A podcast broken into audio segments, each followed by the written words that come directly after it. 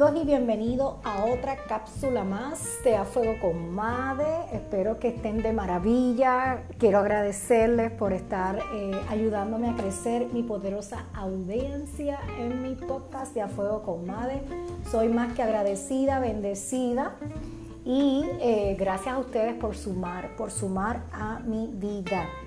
Sabes que hoy en esta cápsula nos vamos a ir en este único tema poderoso que voy a estar hablando durante un par de semanas eh, y es sobre cultivar la humildad. Y esto que voy a estar hablando hoy es basado a un libro que me encanta mucho de este mentor John Maxwell.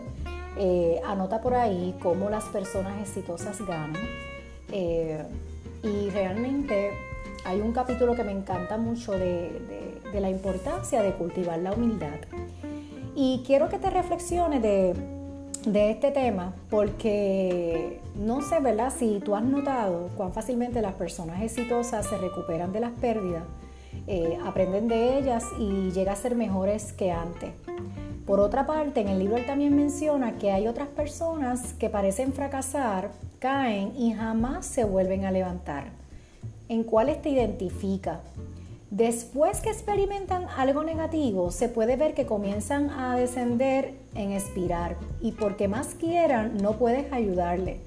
O eso pasa porque sencillamente no aprenden de sus errores. Hoy quiero que analices cuál es la diferencia de estos dos tipos de personas.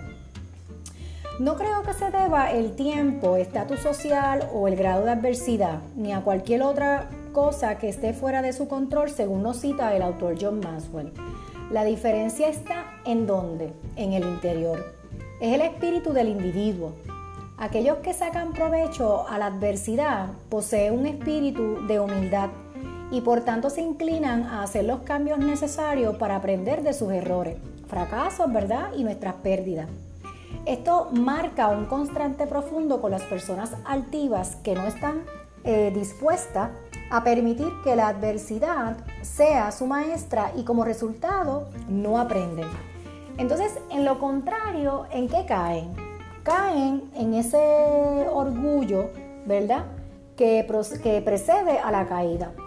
Y John Maxwell eh, comparte, eh, ¿verdad? Dentro del libro que, que hay que observar, ¿verdad? Que a veces no nos damos cuenta del impacto negativo que el orgullo puede tener sobre una persona.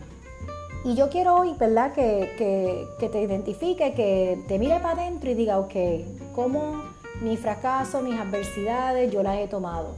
¿Ok? Y, él comenta eh, unas, eh, unos, ¿verdad? unos conceptos que quiero definirlos con ustedes. Él habla sobre la culpa que en lugar de tú tomar esa responsabilidad, las personas orgullosas que hacen, culpan a los demás.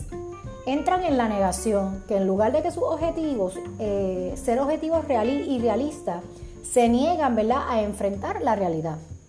Son personas que también el, orgullo eh, los pone estrechos de mente. En lugar de tener una mente abierta como el paracaídas, son receptivos y las personas eh, orgullosas son defensivas y se oponen a esas ideas nuevas se ponen rígidos. En lugar de ser flexibles, las personas orgullosas se ponen rígidas, crean inseguridad. Eh, las personas orgullosas se inflan de sí mismas y desinflan a los demás porque son inseguras de sí mismas. Y ellos también crean este tipo que él menciona de aislamiento, que en lugar de estar conectadas, las personas orgullosas se encuentran desconectadas de sí mismas, con familia, su comunidad y sus clientes. ¿Cuántas personas ustedes han conocido que tienen a lo mejor un proyecto, ¿verdad? Y la pérdida lo ven como, como que algo de no, como esa trampa de, de no volver a sacar ese espíritu ganador de continuar las cosas. Y créanme que no estamos aquí para juzgar a esa persona que pueda estar en esa etapa, porque yo creo que todos debemos, creo no, debemos ser empáticos y respetar los procesos de los demás. Pero yo te invito que si conoces a una persona que a lo mejor haya tenido una pérdida y identifica esas palabras que, que hablamos, una persona aislada, rígida, que no se permite abrir las nuevas ideas, tú le compartas este podcast. ¿Para qué? Para ponerlo a reflexionar porque de eso se trata a fuego con madre. Se trata de conectarte con tu corazón y entender que tu potencial está dentro de ti, que de los fracasos son aprendizajes, de eso aprendemos, que se vale fracasar. Así que te invito a que te conectes conmigo todos los lunes para que puedas seguir conociendo de todos estos temas poderosos. Recuerden que soy Madeline Rivera, tu motivadora, tu coach digital ontológico. Hey, y no se olviden pasar por mi canal de YouTube a fuego con Made, a Fuego con Made, donde estaremos contando con entrevistas poderosas. Vamos a estar ahí subiendo videos, contenidos de valor que te puedan ayudar a ti a seguir creciendo en alma, cuerpo y espíritu.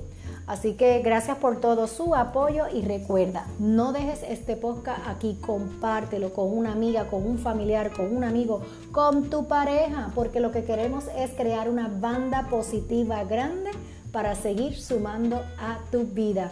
No te olvides que la simpleza nos lleva a la grandeza. Chao, chao.